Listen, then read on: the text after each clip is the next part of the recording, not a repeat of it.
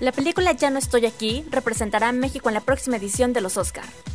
Cinemex ya renta sus salas para que puedas ver una película, un partido de NFL o hasta jugar videojuegos. Además, Wonder Woman llegará en Navidad, te decimos cómo podrás verla. No te pierdas las recomendaciones para este film de semana. Estoy más en On Set, soy Fernanda Sarmiento, bienvenidos a la función número 15 de este podcast. Saludo con gran cariño a mi tocayo Fer Aguilar. Fer, bienvenido como siempre, un abrazo a la distancia, ¿cómo estás? Fer, me encuentro muy bien, lleno de frío con este clima, pero justo para eso están secciones como Film de Semana, para que nos acostemos un ratito ahí en el sillón a ver y a disfrutar estas películas. Y bueno, sin más, entremos en el podcast. Y bueno, antes de dar claquetazo a esta función, te recuerdo que puedes seguirnos a través de nuestras redes sociales. A mí me encuentras en Twitter como arroba fsarmiento. Y a mí como arroba juanfer-ag y en Instagram como onset-podcast. Ahí podrás seguir estando informado informada de todo lo relacionado con el mundo del cine. No olvides seguirnos y escucharnos a través de Himalaya y también por Spotify. Y bueno, espero que estén listos, porque aquí comenzamos.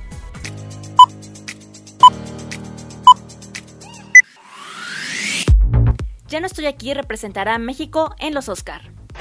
La Academia Mexicana de Artes y Ciencias Cinematográficas, la MAC, seleccionó a Ya no estoy aquí del director Fernando Frías para hacer la cinta que represente a México en el camino de los Oscar 2021. La cinta de Frías competía con la polémica Nuevo Orden, El ombligo de Giedani, Mano de obra, Te llevo conmigo y Esto no es Berlín para ir por el premio de la Academia de Hollywood.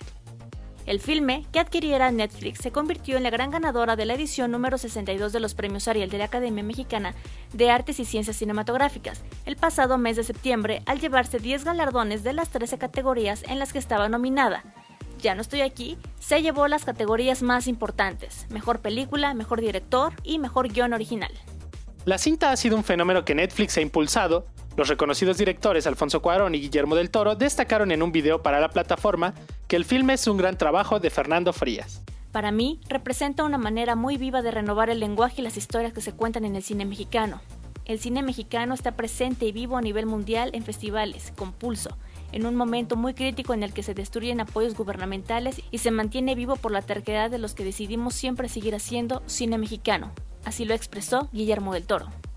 Por su parte, Cuarón agregó que la cinta puede triunfar sin ser convencional porque las personas buscan universos nuevos e ideas originales para ver en el cine.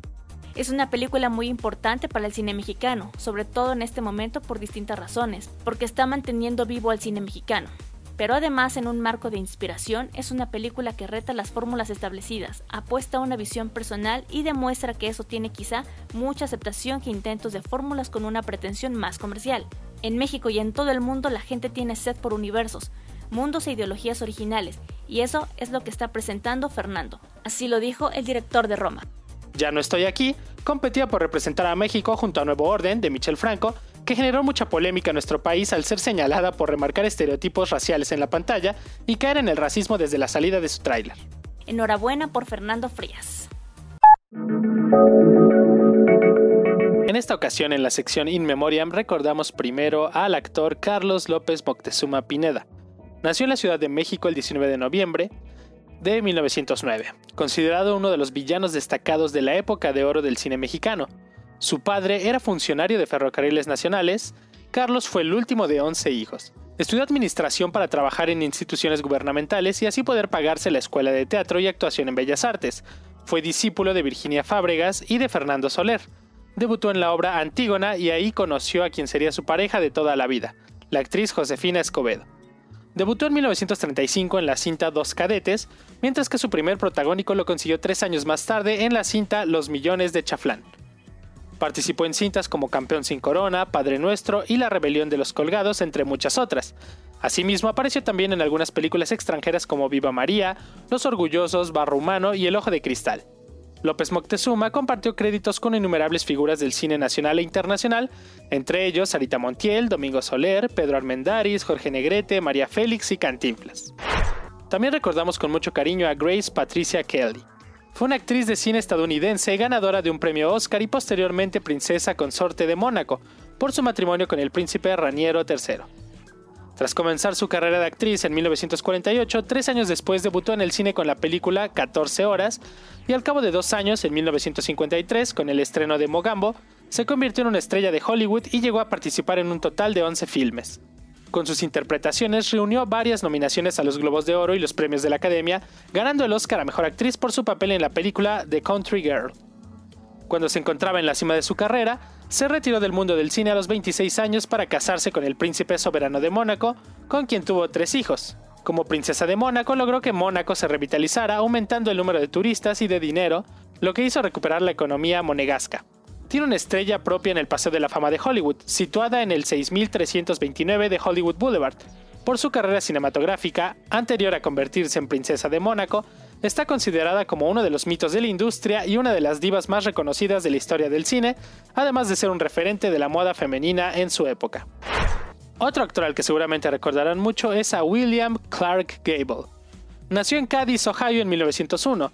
Su madre murió cuando él tenía solo 7 meses de edad. A los 16 años dejó el colegio y se fue a trabajar a una fábrica. Después de asistir a una función teatral en la que vio una obra que lo impresionó, Gable decidió convertirse en actor. Comenzó a realizar giras con compañías teatrales de segunda fila y trabajó también como vendedor en diferentes industrias para ganarse el sustento. En 1924 fue a Hollywood con la ayuda financiada de un agente de teatro, que se convirtió en su manager. En 1930 pudo firmar finalmente un contrato con la Metro Golden Mayer. A partir de entonces intervino en varias películas.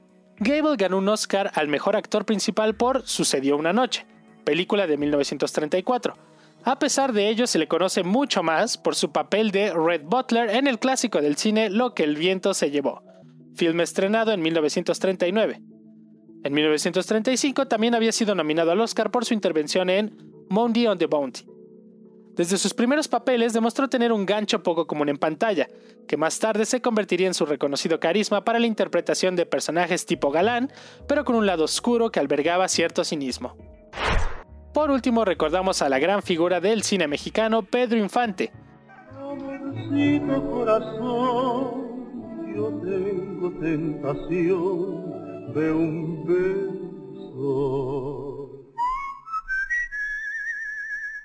que protagonizó como actor más de 60 películas entre 1939 y 1957, lo que lo convirtió en uno de los más grandes ídolos de la llamada época de oro del cine mexicano se tiene el registro de que grabó 344 canciones en estudio, por lo que fue ampliamente reconocido en México. Inició como extra en la película En un burro, tres baturros y participó en algunas cintas como actor secundario. Su carrera como actor con un papel principal inició con la película La Feria de las Flores en 1943. Muchas de sus películas más exitosas fueron dirigidas por Ismael Rodríguez, quien luego de filmar Mexicanos al Grito de Guerra, tuvo su primer contacto profesional con Pedro Infante en la comedia urbana y musical titulada Escándalo de Estrellas. Bajo la conducción de Ismael Rodríguez, Infante se convirtió en un actor de popularidad excepcional entre un gran público nacional y el melodrama revalero fue el género definidor de la época. A partir de la década de los años 40, la migración masiva de campesinos a las ciudades, básicamente México, que constituía la mano de obra necesaria para la naciente industria manufacturera, fueron transformando a México de país rural a urbano, por lo que se formaron barrios de trabajadores, y surgió la cultura de la vecindad, que encontró en Pedro Infante a un ícono de identificación para las nuevas clases obreras urbanas por su personaje de Pepe el Toro en la trilogía melodramática que conformaron las películas Nosotros los pobres y Ustedes los ricos, y cuatro años después, Pepe el Toro. Si bien esa misma migración tenía la nostalgia por la vida rural, y con ella se da el auge de la música ranchera y del charro que Pedro Infante interpretó en varias de sus películas,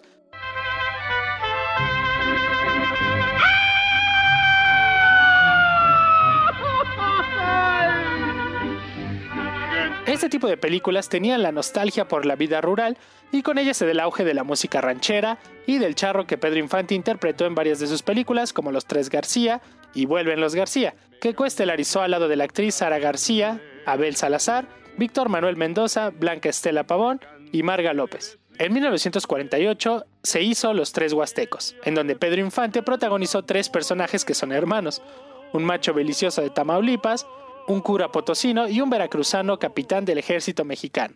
La película es coestelarizada por Blanca Estela Pavón. En 1952, filma al lado del estelar Jorge Negrete Dos tipos de cuidado, que se estrena a finales de 1953 y que se convierte en una de las películas más populares de la época de oro del cine mexicano y a la fecha más vistas y reproducidas en los diferentes medios analógicos y digitales. El Padrino, parte 3, regresa a las salas. Con motivo del 30 aniversario de su estreno en cines, la película vendrá con un nuevo montaje dirigido por el propio Coppola, que llevará por título El Padrino de Mario Puzo, Epílogo, la muerte de Michael Corleone y mostrará la verdadera visión que el autor original de la saga tenía para concluir la trilogía. El filme se estrenará en cines este mes de diciembre. Coppola comenta que, realmente, Mario Puzo quería que la tercera parte del Padrino se titulase Epílogo. Esta inédita versión incluirá un nuevo comienzo y desenlace, imágenes y sonidos restaurados y secuencias y pistas musicales reorganizadas. El cineasta explica el motivo por el que elige la palabra epílogo, coda en inglés, en lenguaje musical, la coda es una especie de epílogo, una conclusión, y eso es lo que pretendíamos que fuera esta película. Lo que verán es un filme con un principio y un final distintos. Muchas escenas se han reubicado y en mi opinión el largometraje ha renacido lo que de hecho ilustra el significado de ambas películas, así lo detalla el director en un nuevo video publicado por el propio estudio. Una revisión completa con la que Coppola se acercará a las intenciones iniciales que tenía con este epílogo, Paramount Pictures me ha dado la oportunidad de darle una vuelta a este proyecto, reeditándolo y dándole un título que, lejos de ser nuevo, es el original, continúa explicando. Esto confirma lo comentado por Coppola en abril de 2019, cuando manifestó que la tercera parte de la trilogía era una especie de anexo de las dos primeras películas. Ninguno de los dos tenía el poder en esa época para poder insistir en que no se llamase El Padrino Parte 3, pero lo tuvimos en mente. El Padrino, parte 3, fue el cierre de la saga que comenzó en 1972, protagonizada por Al Pacino, Diane Keaton, Talia Shire, Andy García, Ellie Wallach, Joe Mantenga, Bridget Fonda, George Hamilton y Sofía Coppola. Se estrenó 16 años después de la aclamada segunda parte. A pesar de que Coppola y el propio Puzo se encargaron de esa tercera parte y esta fue candidata a 7 premios Oscar, incluida una nominación a Mejor Película, la recepción de la crítica no fue tan unánime como con sus predecesoras, aunque sí fue un gran éxito en taquilla.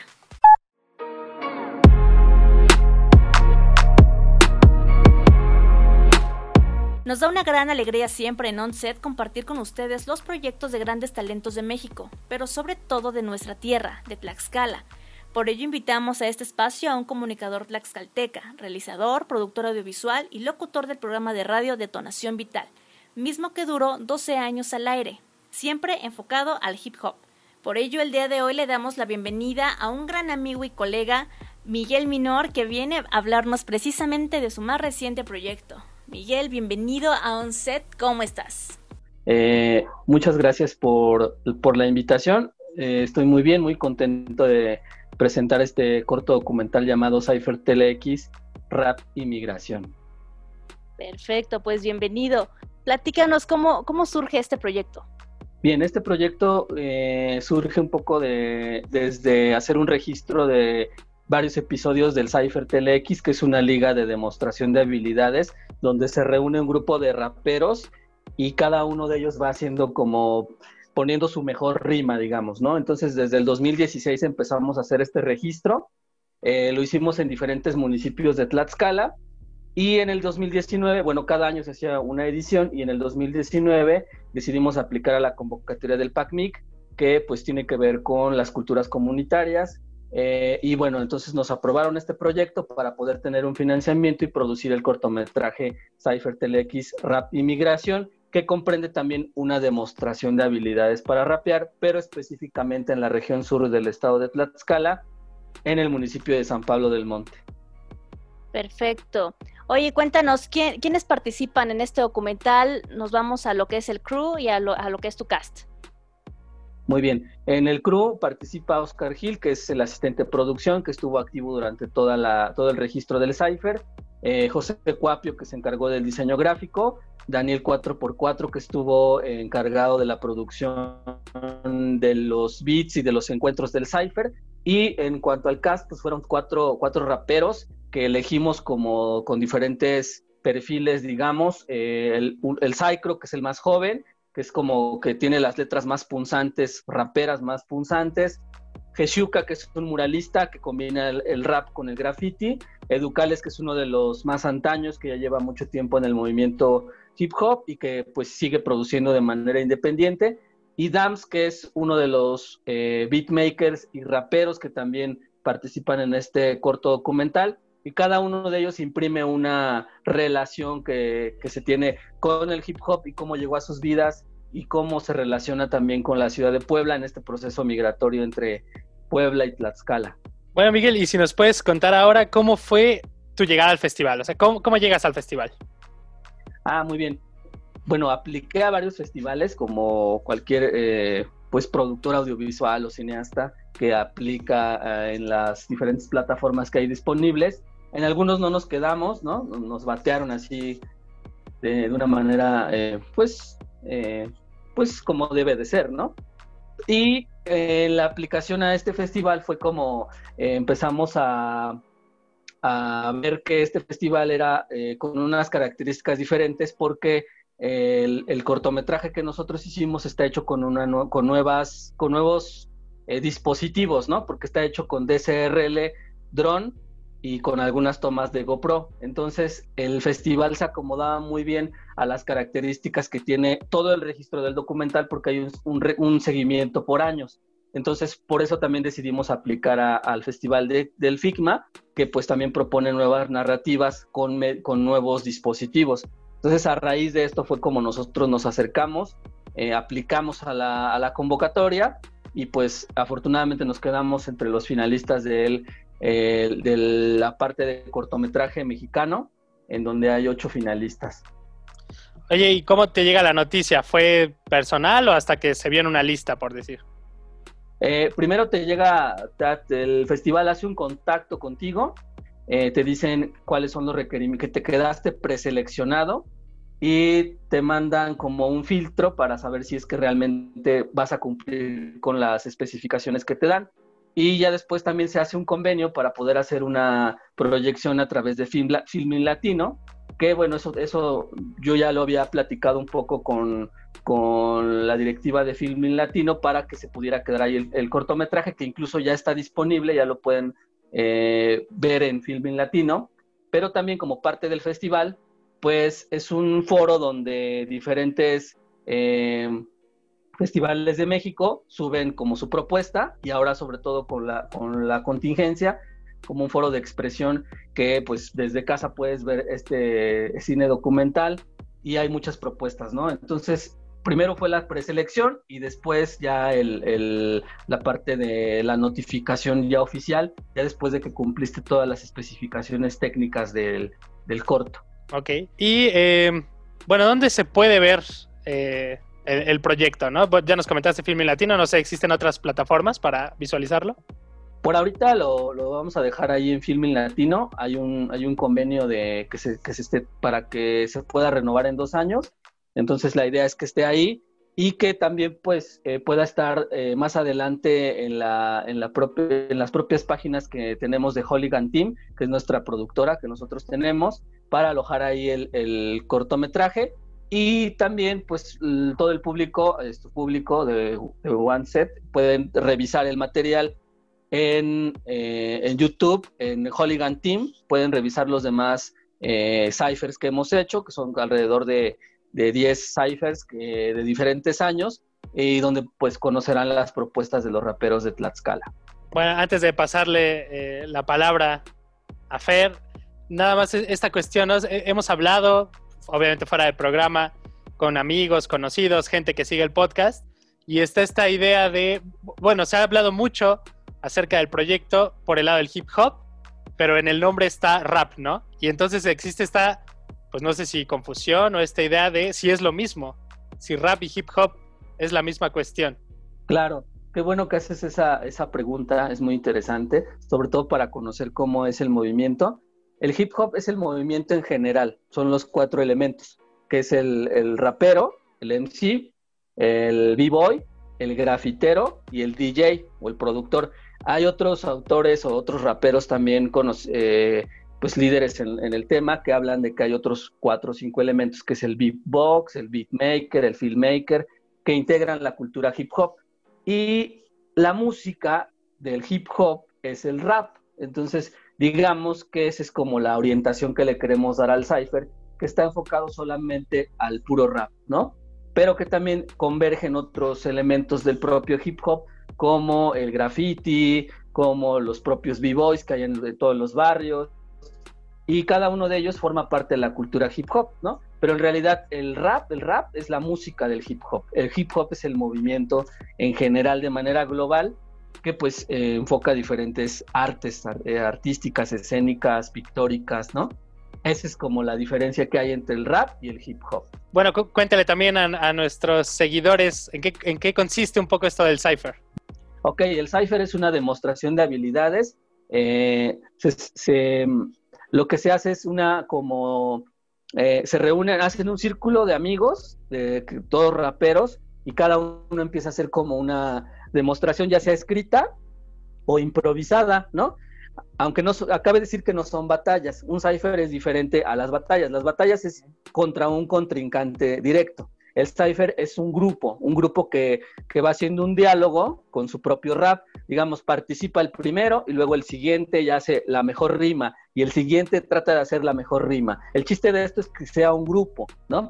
Y todo esto pues también genera una cierta comunidad porque al momento de que cada uno va participando, va poniendo eh, su estilo para rapear, ya sea más rápido, más lento, con un flow más eh, pues adaptado a los beats, o con un flow más eh, rápido, como de, le llaman de metralla, o un flow más como más cantadito, más boom back, como sintiendo los, los beats, y cada uno va teniendo un estilo y va probándose cuando se hace este círculo con sus amigos, ¿no?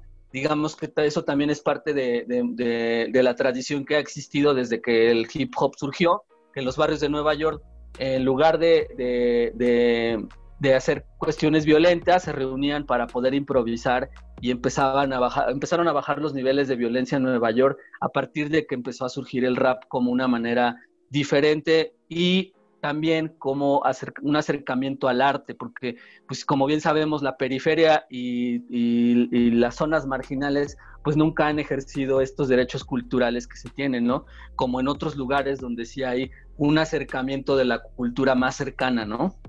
Oye, ¿por, qué San Pablo? Ah, San Pablo porque es un lugar que está cercano a Puebla y ahí llevan una, hay una escena hip hop rapera que ya lleva mucho tiempo y que también tienen una tradición como de artesanos, ¿no? Porque los, los ancestros siempre fueron artesanos y pues ahora como de un modo más contemporáneo, los que están ahí ahora participando pues son los raperos con, sus líricas o los grafiteros con sus murales en gran formato. Entonces, como es, hay una ebullición muy grande de, de la periferia con Puebla y Tlaxcala, por eso es que decidimos tomar como referencia la zona sur del estado de Tlaxcala, aparte de que es una zona considerada la cuarta zona metropolitana, eh, donde se enquista el problema de la trata de personas con fines de explotación sexual, y que a partir de un, de un contexto de violencia podemos observar que hay jóvenes que han cambiado su vida y han seguido mejor al rap y no dedicarse a ser padrotes, ¿no?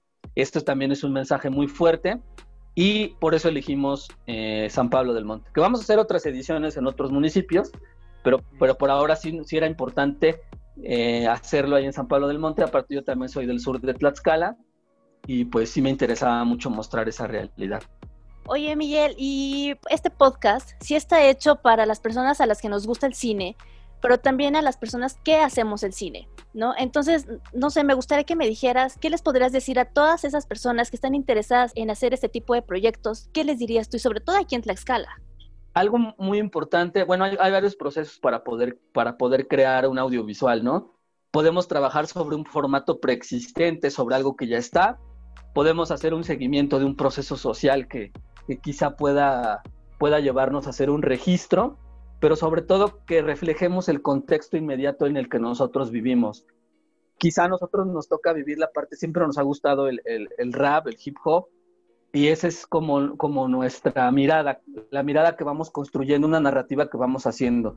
Entonces creo que sí es importante que, nos, que, que, volteemos a ver ese contexto inmediato en el que vivimos y empezar a narrar lo que, lo que los propios municipios eh, tenemos, ¿no? Que no solamente es eh, yo siempre he dicho que no solamente es mostrar cuestiones folclóricas, ¿no? Sino que también podemos, eh, hay muchos movimientos contemporáneos que, que, ya llevan mucho tiempo en Tlaxcala y que hace falta hacer un registro, ¿no? A veces nos gana mucho la, la, esta de querer hacer registros, pues sobre las tradiciones, sobre cosas que tenemos muy arraigadas. Está bien, pero quizá hay que voltear también a esa, a esa parte de que si somos de Tlaxcala y somos un pueblo grandote, pero también hay cosas contemporáneas, ¿no? Y hay cosas como, como con nuevas tendencias que hay que voltear a ver y hay que narrarlas, ¿no? ¿Y quién, quién mejor sino los propios creadores del Estado, porque son testigos de esa realidad? Vientos. Oye, ¿tienes ya algún otro proyecto en puerta? Sí, ahora estamos eh, por, por, sacar un disco en el Centro de Reinserción Social de Tlaxcala, que es un disco de rap, y ahí pues hice como la parte de la producción musical, en general la producción artística de este disco, y estamos como esperando a que pues nos den luz verde por la cuestión de la contingencia y sacar este disco, ¿no? Que también vendrá acompañado de pues algunas intervenciones, algunas entrevistas y eh, se propone también hacer un documental sobre la experiencia de la realización de este disco, que en su mayoría se trabajó con personas privadas de su libertad, que pues son, eh, la mayoría pues están ahí por, por cuestiones de, pues se equivocaron en algún momento de su vida y pues sabemos que en Tlaxcala el, el problema de la explotación eh, sexual eh, es, es, muy grande, entonces hemos trabajado con, con, con, muchas personas privadas de su libertad, desde pues que han hecho diferentes, que han pasado por muchas cosas delictivas y que ahora plasman sus, sus vivencias y su, y su relación con, con la realidad a partir del rap. También ese es como el siguiente proyecto que estamos como teniendo en puerta. Increíble. Pues Miguel, muchísimas felicidades. La verdad nos da de verdad mucho gusto aquí en, aquí en Onset. Y, bueno, sobre todo exhortar a la gente que vea este documental. Ya, lo, ya saben, lo encuentran en Filming Latino. Va a estar disponible ahí. ¿Sabes hasta cuándo va a estar o solamente durante lo que dura el festival? Hay un convenio que, que en el que va a estar dos, durante dos años. Eh, si queremos renovarlo, se va a renovar. Cuando venga lo del festival, que es del primero al 5 de diciembre, pues va a estar en un apartado en Filmin Latino donde va a aparecer el FICMA y la selección de cortometrajes eh, mexicanos, documentales, y ya ahí digamos que va a tener un apartado con la selección del de, eh, FICMA correspondiente. Entonces lo pueden revisar y también pues no olviden votar por el, por el corto al final de que lo vean. Se pueden suscribir con su cuenta de, de Facebook y pueden acceder de una manera muy fácil y rápida y también verán el catálogo de otras producciones mexicanas relacionadas también al hip hop y al rap, que pues son muy interesantes conocer toda esa, esa realidad de norte a sur, ¿no? Porque hay propuestas de todo el país. ¿El documental va a estar gratuitamente? Sí, está de manera gratuita, ustedes lo pueden ver, acceden ahí, es Cypher TLX, Rap Inmigración, y ahí lo pueden ver, ¿no? De manera gratuita a través de Filming Latino.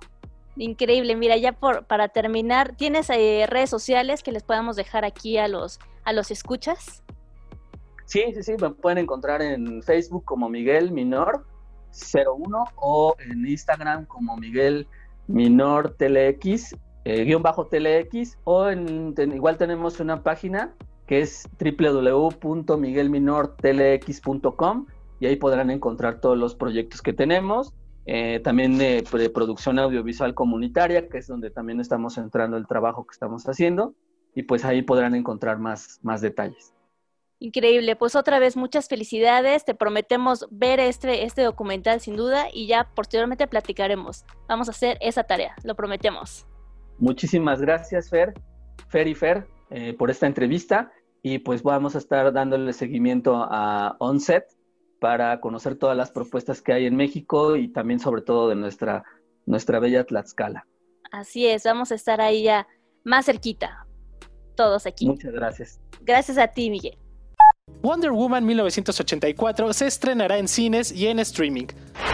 Tras una serie de retrasos e incluso considerar estrenarla el próximo año, Warner Bros. anunció que la cinta Wonder Woman 1984 tendrá un lanzamiento simultáneo en cines y en la plataforma de streaming HBO Max el día de Navidad. Así es, el 25 de diciembre. Además, la compañía detalló que la cinta no tendrá un costo adicional para los suscriptores de la plataforma, aunque esto representará una pérdida en tequillas para la productora, pues ante la disposición de la película en streaming, esta no tendrá gran demanda en cines como su primera entrega, que recaudó 821,8 millones de dólares en todo el mundo. No fue una decisión fácil y nunca pensamos que tendríamos que aguantar el lanzamiento durante tanto tiempo, pero el COVID sacudió nuestros mundos. Creemos que la película nunca ha sido tan relevante y esperamos que les traiga alegría, esperanza y amor a sus corazones. Wonder Woman 1984 es especial para mí y solo puedo esperar que también lo sea para ustedes. Hemos puesto nuestro corazón y nuestra alma en ello, compartió Gal Gadot. Pero en todo esto hay algo muy importante. HBO Max aún no se lanza en el país, por lo que la única manera de verla durante el 25 de diciembre será en salas de cine. Hasta ahora no se ha confirmado si la película llegará a HBO Go, plataforma de streaming que sigue operando en México. Michael G. Fox anuncia su retiro de la actuación. El actor quien diera vida al personaje de Marty McFly en la trilogía Volver al Futuro ha anunciado su retiro del mundo de la actuación debido al deterioro en su salud causado por el mal de Parkinson, el cual le fue diagnosticado hace casi 30 años. Según comenta el autor en sus memorias publicadas este martes, No Time Like the Future, An Optimist Considers Mortality, que se puede traducir como No hay tiempo como el futuro, un optimista considera la mortalidad, citadas por el A Times, Debido a su padecimiento cada vez le es más difícil desempeñarse como actor, lo que le ha orillado, al menos por ahora, a entrar en un segundo retiro. Hay un tiempo para todo, y mi tiempo de trabajar 12 horas y de memorizar 7 páginas de diálogo es mejor dejarlo atrás, señaló Fox. Si este es el final de mi carrera de actor, que así sea, agregó. Del mismo modo, en la publicación el autor detalla que los episodios de confusión, demencia y pérdida de memoria, como tratar de encontrar las llaves de su auto antes de recordar que ya no conduce, o hacer preguntas a personas que no están en la misma habitación, se han vuelto cada vez más frecuentes. Fox fue diagnosticado con la enfermedad de Parkinson a la edad de 29 años, ya siendo un reconocido personaje del cine y la televisión. Entonces, un médico le habría comentado que tendría suerte de trabajar durante 10 años más. No obstante, el actor logró consolidar una brillante carrera por cerca de tres décadas y será recordado por su participación en series como Spin City, Scrubs o Family Ties, que le valieron ocho nominaciones a los premios Emmy, ganando uno de ellos en 2009. ¿Te imaginas rentar una sala de cine para jugar videojuegos? Cinemex ya te lo permitirá. Mi sala Cinemex Gamer es un concepto que podría ser la solución para los cines.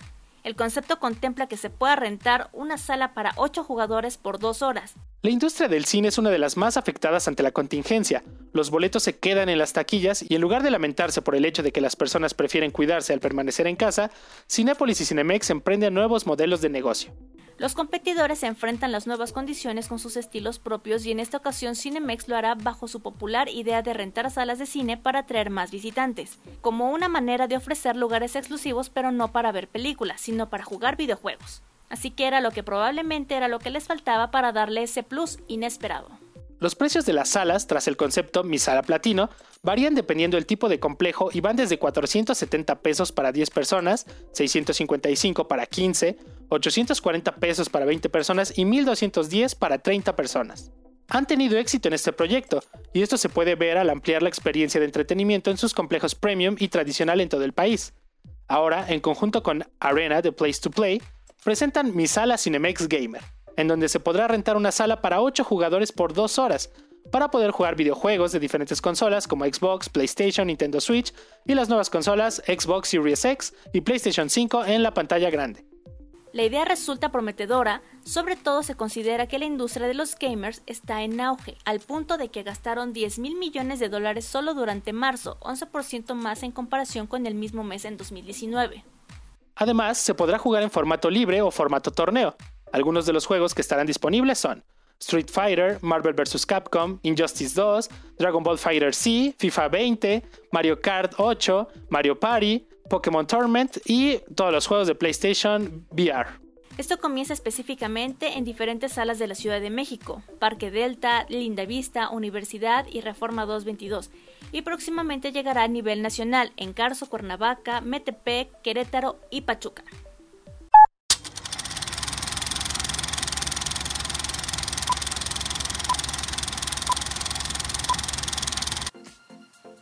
Y bueno, Fer, ahora sí llegó la sección más esperada de este podcast que vamos a poder disfrutar este film de semana. Bueno, Fer, pues este fin de semana vamos a disfrutar primero de Brutas Nada. Como bien saben, estamos a muy poco tiempo de dejar la soltería. No mames, Grace. ¿No vas a ir a la despedida de tu hermana? Hay champaña en mi casa, vamos por ella. ¿Qué pasó?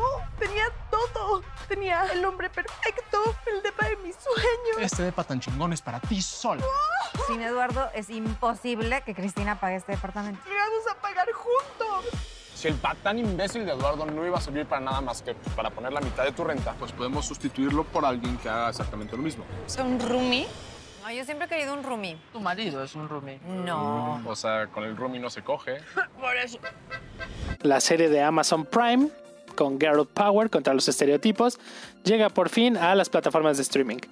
De Brutas Nada es la nueva serie mexicana que arriba a la plataforma de Amazon Prime Video, una comedia fresca que aporta la idea de nuevos papeles de mujeres empoderadas, lejos de los estereotipos que ha dictado la sociedad por años a través de la televisión. En el mundo del cine nos espera el baile de los 41. Señor presidente. Hubo una redada en una fiesta en la calle de La Paz. A segunda vista me di cuenta que solo había hombres. Arrestamos a 42, señor. Yo solo cuento 41.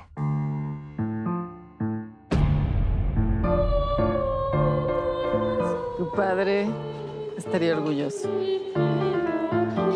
Más te vale que cumplas con tu parte del trato. Hacer feliz a mi hija. Estamos en ello. Señor presidente. ¿Para qué tenemos reglas?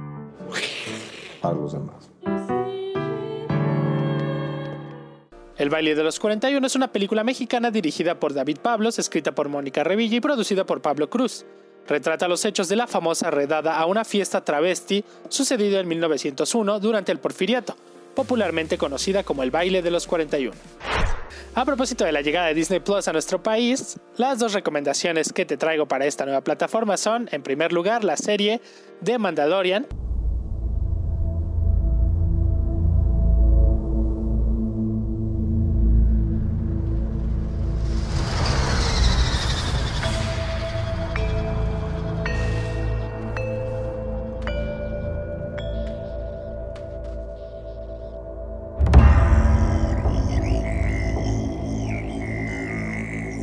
Show me the one whose safety deemed such destruction.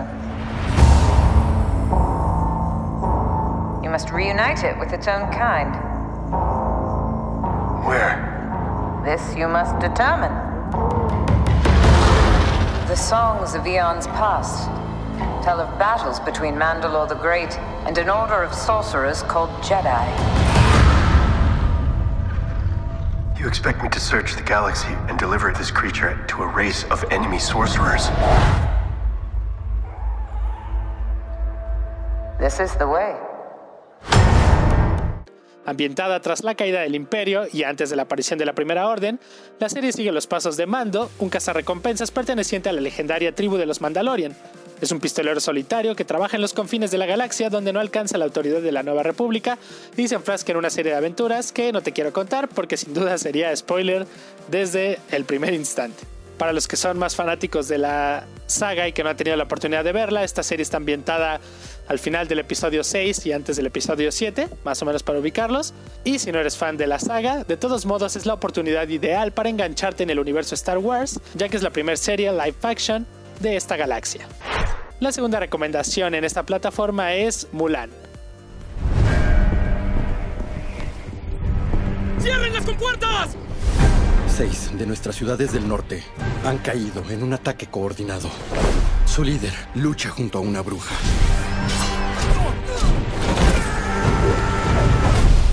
Aplasten a estos asesinos. Su Majestad. Cada familia debe contribuir con un nombre para luchar. Eres un héroe de guerra. Ya has hecho demasiados sacrificios. Mi padre no puede luchar. Así que tomaré su lugar. Así es, Mulan en live action ahora es la épica aventura de una joven intrépida que se disfraza de hombre para luchar contra los invasores del norte que atacan en China. La hija mayor de un guerrero honrado, Mulan es enérgica, decidida y rápida en sus acciones. Con esto llegamos al final de esta función. Como siempre, muchas gracias por acompañarnos. A ti, Fer, muchas gracias por toda tu información y recomendaciones de esta semana. Fer, ya sabes, como siempre, un gusto. Para mí este programa fue de las mejores experiencias. Digo, nuestra primera entrevista no es para menos. Me la pasé muy bien y espero que tú también te la hayas pasado bien con nosotros. A ti que nos escuchas, si aún no nos sigues en nuestras redes sociales, nos encuentras en Twitter como arroba fsarmiento. A mí como arroba juanfer-ag y en Instagram nos puedes seguir como onset-podcast. Soy Fernanda Sarmiento. Yo Fernando Aguilar. Disfruten su film de semana. Hasta la próxima.